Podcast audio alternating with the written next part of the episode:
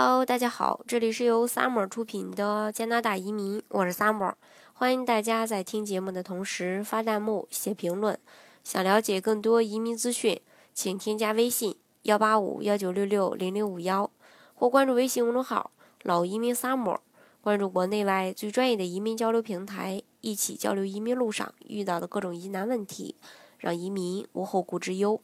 今天呢，再跟大家来聊一聊这个。加拿大雇主担保移民如何去证明工作经历？其实我们都知道，不管是说做纯技术移民，还是说做这个雇主担保移民，一般呢都会要求我们去提供一些工作经历。那么问题就来了，这个工作经历怎么样写才算漂亮？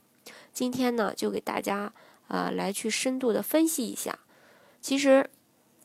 你的工作经历。呃，笼统笼统的来说吧，也就是，呃，需要你去开一个职业的证明信。那如果你在不同的公司工作，每一个工作只要是和你这个职位相关，你都是需要工作证明信去支持的。那不然的话呢，这个工作经验、工作经历是没有办法得到认可的。那工作证明信呢，是最核心的一个内容。当然，你也可以请你之前的同事。不管他还在不在这个公司，只要他曾经真的跟你共事过，他确实能够证明，或者是说你的上司，最好是你的上司，让他来推荐，呃，给你写，然后签字。呃，但是呢，还有一个问题就是说，如果在同一个公司经历不同的项目，该如何去写这个工作内容呢？如果你一直在一个公司，比如做系统分析这一块儿，经历过不同的项目，建议不要把它们全部的混在一起去写，你一定要有逻辑性，要有时间性。你可以按照你做不同项目的时间节点去写你的工作内容，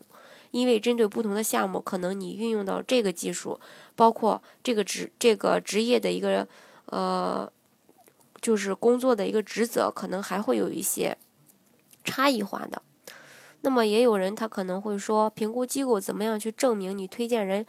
呃，给你写证明信的这个人确实是你当时的那家公司的员工呢？首先是这样的，职业评估机构会有调查，比如说电话调查呀，但是说实话很少。可以这么讲，只要你写了，不是特别的离谱，反嗯，反正是啊，目前我还没有发现被调这样的情况，但是呢，呃，也保不齐。呃，你倒霉会遇到了，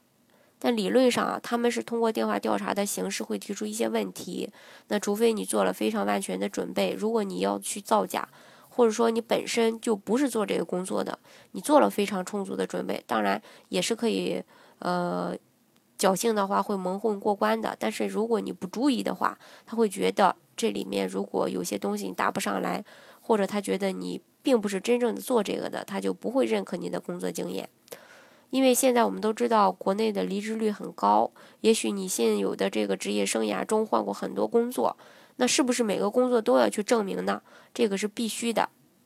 你可能换过很多工作单位，只要你需要这一份工作经历来做你的职业评估的一个工作经历的话，你每一个工作都要有证明人去推荐，或者说有推荐人有有有推荐人有证明人的。那另外，大家在前期了解移民的过程当中呢，可能也会听过关于说找公司盖章的信息。这么说吧，对于移民局来讲，对于呃国外来讲，其实他们好像对这种组织的概念不是那么的强。就是说你在国内办点什么事，好像都是公司给你盖个章才行啊。个人觉得话，这没有什么信誉可靠。但是国外他不是那么认为，所以说工作证明信也是一样的。那如果你能有公司的这个盖章，当然是最好的。其实更看重的是你这个推荐人的一个签字和盖呃和这个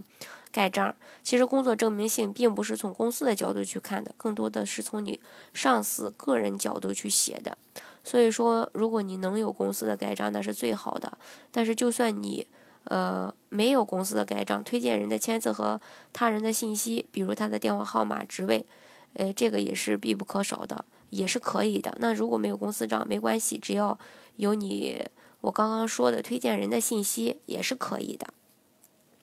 这个就是呃，大家在呃开这个工作经历啊，呃当中会遇到的一些问题。当然，我只是跟大家举了一部分可能针对每个人的情况不同呢，还会有一些其他的问题。如果大家想具体的去了解的话呢，欢迎大家添加我的微信幺八五幺九六六零零五幺，或是关注微信公众号“老移民 summer”，关注国内外最专业的移民交流平台，一起交流移民路上遇到的各种疑难问题，让移民无后顾之忧。